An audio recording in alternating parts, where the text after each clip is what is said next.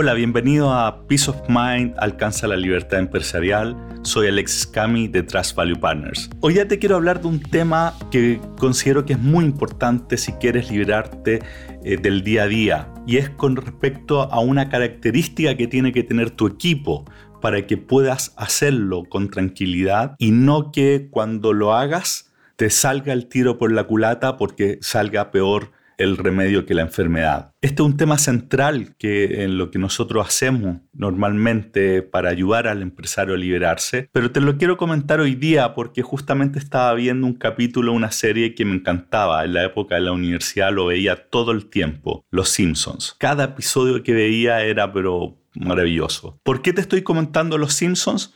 Te voy a contar, pero antes te quiero hacer una pregunta. Quiero que pienses en la gente con que tú has trabajado, incluso con la gente que estás trabajando ahora. Y te quiero mencionar tres tipos de perfiles y que pienses si es que conoces gente que más o menos calza en eso. El primer tipo es el tipo de persona que está 100% centrado en él o en ella. El, la típico persona que está eh, siempre buscando el beneficio personal, normalmente habla de yo en vez de nosotros, es la persona que normalmente va a levantar la mano para ofrecerse, para hacer algo que tiene harta exposición pública, pero no lo va a hacer si es que eh, es un trabajo que hay que hacer atrás y que nadie lo va a notar. El segundo grupo que quiero que tengas en mente es, y, que quiero que pienses si conoce a alguien, es justo al otro extremo. Es la persona que siempre está dispuesta a ayudar, que está ayudando a la persona al lado, que tiene un sentido de propósito, que ve valor en simplemente ayudar. Y el tercer tipo de persona que quiero que pienses si conoces es el que normalmente está llevando una cuenta, eh, no necesariamente explícita, pero, pero si te hace un favor, te dice, me deje una. O al contrario, si tú le hiciste un favor, va a estar pendiente de volverte la mano en algún momento. ¿Por qué te pido que pienses en esto? Es porque un destacado profesor de Wharton, Adam Grant, ha estudiado estos tres perfiles. De hecho, él escribió un libro que se ha vuelto bien famoso, se llama Give and Take, lo escribió en 2013, y tipificó estos tres perfiles. Al primer grupo lo llamó los takers al segundo los givers y el tercer grupo le llamó los matchers.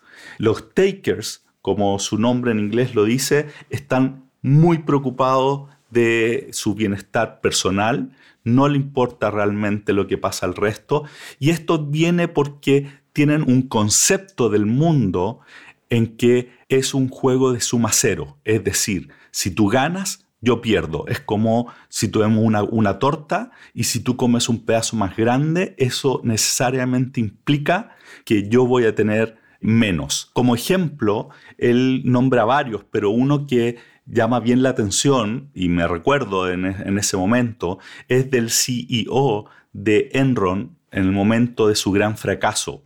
Este CEO, en el momento en que la empresa se estaba yendo de hecho a la quiebra producto de una pésima gestión bajo su mandato fundamentalmente, él estaba dando charlas de motivación y motivando a sus empleados para que compren acciones cuando la empresa se estaba yendo derecho al despeñadero. Pero ¿qué hacía él? Por el otro lado, él estaba vendiendo sus acciones y en el proceso generó 70 millones de dólares de ganancia que le aseguró un pasar muy bueno más allá de que la empresa se haya ido a la quiebra y 20 mil personas hayan quedado desempleadas y muchos hayan perdido sus ahorros de toda la vida. Los takers son las personas que actúan distinto dependiendo de dónde están de qué lado de la mesa. En un lado de la mesa van a decir una cosa y si después les toca estar del otro, van a cambiar completamente su posición y no va a haber problema con ello para, desde su punto de vista. Este perfil es la antítesis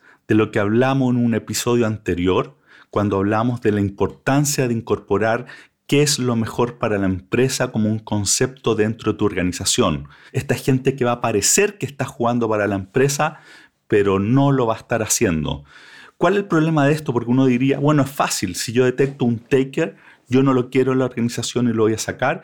Bueno, el problema es que normalmente los takers han ido desarrollando en el tiempo una habilidad para detectar qué es lo que está buscando la persona arriba, es decir, el jefe, y eso se lo entregan. Es decir, a ojos del jefe, muchas veces el taker es un excelente colaborador.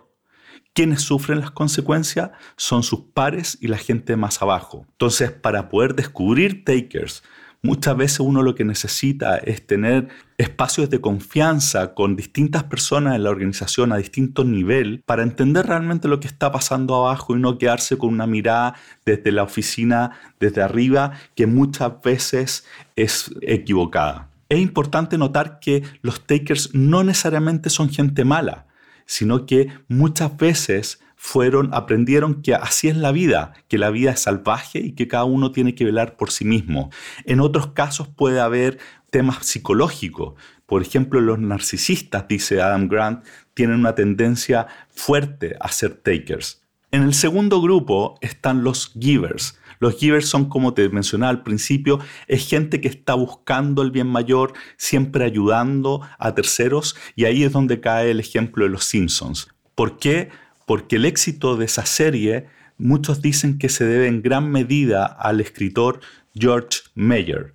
George Meyer es eh, un ganador del Emmy y lo notable de él es que ayudó a escribir cientos de capítulos a través de dar ideas claves, pero solamente aparecen los créditos de 12. Él no le importaba aparecer, lo que le importaba era el bien mayor. ¿Cuál es el tema con los givers? Es que cuando tú traes un giver a tu organización, normalmente al principio puedes ver que están con un performance bajo. Y esto es natural porque están más enfocados en ver a quién ayuda a que hacer sus propias tareas y cumplir sus números. Entonces, ¿cuál es el problema? Es que los givers, si tú no te das cuenta de este valor que tienen, puedes terminar sacándolo de la organización cuando en realidad los givers tienen un, muy alto desempeño en el largo plazo, pero tienen que pasar esa primera etapa que normalmente es de bajo performance. Tengo un caso muy, muy cercano con un cliente en donde teníamos una persona en ventas que tenía muy bajo performance, pero era un giver by the book. El dueño quería sacarlo por los bajos números que estaba entregando. Y bueno, al conversar sobre este fenómeno, le dio el tiempo, el cuidado y lo apoyó hasta que después se terminó transformando en una persona clave en el equipo comercial. El tercer grupo es el de los matchers, que son, como, como hablamos antes, los que están cuidando de mantener un equilibrio entre lo que dan y lo que reciben. Es gente que cree profundamente que las relaciones deben ser basadas sobre un criterio de justicia en donde cada quien recibe lo que le corresponde. Entonces, si tú quieres liberarte de tu empresa, tú necesitas construir un equipo que sean lo más giver posible en tu entorno. Porque si no, si, si tienes, por ejemplo, takers en tu entorno, uff, ten mucho cuidado el momento que dejes el día a día porque se pueden aprovechar de ti y no te vas a dar ni cuenta cuando ya va a ser demasiado tarde. Entonces el tema es, cuidar a los givers, eh, sobre todo al inicio, y ojalá que busques ese atributo entre la gente que estás contratando, sobre todo para trabajar directamente contigo. Segundo, ojo con los takers, tú no quieres takers en tu entorno inmediato. A veces y podemos conversar en, otra, en otro momento de qué hacer cuando tienes un taker y realmente lo necesitas, pero lo ideal es que no tengas takers y para eso tienes que tener información, tienes que saber realmente lo que está pasando abajo y para eso tienes que tener espacios de confianza para que cualquier persona dentro de la organización te pueda contar realmente lo que está pasando mucho más allá de lo que tú estás viendo. No estoy hablando de rumores ni de, de cosas que no agregan valor, sino realmente entender cuál es el clima, si es que hay un espíritu de colaborar, si, si la gente trabaja realmente por el bien mayor que es la empresa o, como decía un cliente mío, en vez de servir a la empresa, se están sirviendo la empresa. Y el tercer punto que te quiero dejar es que si tú quieres construir una organización de givers, lo ideal es que tú también seas uno, que tú modeles ese comportamiento para la organización. Y en ese sentido, el punto quizás más importante que tienes que tener en mente es que los givers no están mirando las limitaciones de la gente, sino que están mirando siempre el potencial de la gente. Entonces tú debes ser alguien que está ayudando a que cada una de las personas que trabaja contigo sean mejores, ayudándolos a desarrollarse. Y cuando tú hagas eso, vas a estar modelando y vas a traer más givers a tu empresa, porque la gente busca trabajar con gente que comparta valores y esto es algo central. Un giver se va a sentir muy cómodo si es que el líder es un giver. Entonces, trata de, desarrollar eso y te paso el dato que una, una, forma de desarrollarlo es participando en los mastermind. Como hablábamos en un episodio anterior, el mastermind es una herramienta tremendamente poderosa y te invito a que participes de, mastermind. Nosotros en la oficina tenemos uno, escucha ese episodio para que puedas entender mejor de qué se trata si es que no lo has escuchado. Y bueno, para ir cerrando ahora sí, eh, dos cosas. Uno, hazte la pregunta, ¿qué lo quieres tú? ¿Eres un giver, un taker o un matcher? Y mira tu estructura, tu organización, la gente que trabaja contigo, ¿en dónde lo calificarías?